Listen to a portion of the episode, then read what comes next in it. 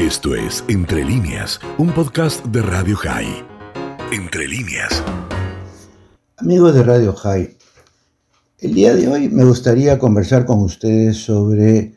aquellas personas de, de edades de las que normalmente no se habla. Me refiero a lo que algunos llaman tercera edad, cuarta edad, ancianos, jubilados, etc. Se habla mucho en los foros educativos, psicológicos, económicos sobre la crianza y el cuidado de los hijos, así como los gastos que eso implica en manutención, en medicina, en educación, en extracurriculares, en atender viajes, etc., hasta que los hijos se vuelven independientes y eventualmente dejan el hogar de sus padres con lo que teóricamente dejan de ser una carga económica para ellos.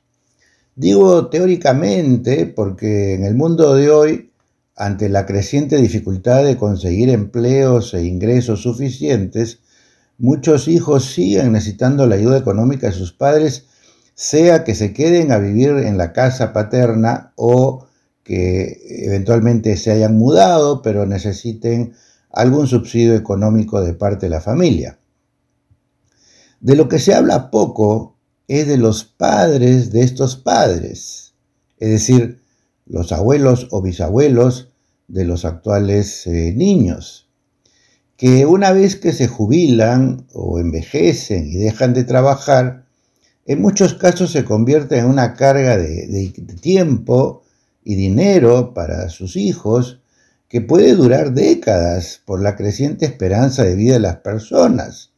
que pueden llegar a vivir 90, 100 y a veces más años, a pesar de que teóricamente se han jubilado y dejado de trabajar a los 65, si fuera el caso. Son 35 años de no ser formalmente trabajadores, pero que tienen que vivir sea de, de, sus rentas si es que las tienen,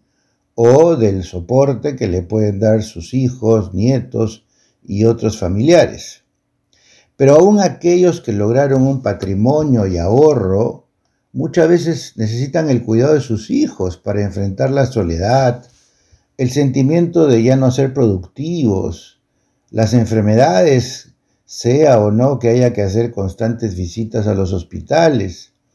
especialmente los que los discapacitan para atenderse por sí solos.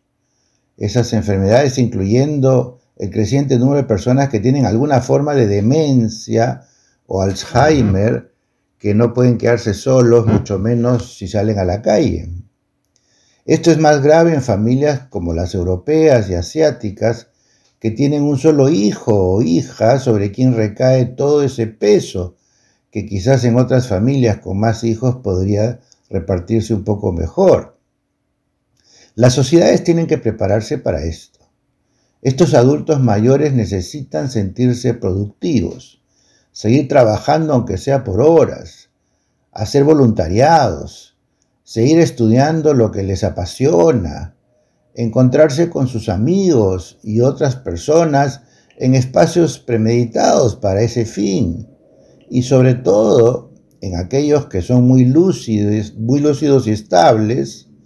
apoyar en el cuidado de los nietos y la transmisión de los valores familiares. También tendrá que encararse ética, legal y médicamente las opciones para la muerte digna, con la creciente cantidad de casos de personas que se mantienen con vida pese a su muerte cerebral o por enfermedad terminal discapacitante que los lleva a aspirar a que los dejen morir en paz. Es hora de empezar a hablar en voz alta de estos asuntos que muchas veces no se tocan, sea porque sentimos que es sumamente doloroso, delicado, sea porque cuando hablamos de educación de alguna manera giramos a hablar fundamentalmente de los niños, o lo mismo cuando se habla de gente indefensa o que no tiene posibilidades de arreglárselas en la vida, generalmente se mira más a los niños jóvenes con enfermedades, con discapacidades, los huérfanos o los niños vulnerables, Pero es hora de mirar también al otro lado de la escala, aquellos que se vuelven vulnerables precisamente por ser mayores y por requerir también los debidos cuidados para poder pasar por este mundo en forma digna y en la mejor de las condiciones. Esto fue Entre líneas, un podcast de Radio High. Puedes seguir escuchando y compartiendo nuestro contenido en Spotify, nuestro portal radiohigh.com y nuestras redes sociales. Hasta la próxima.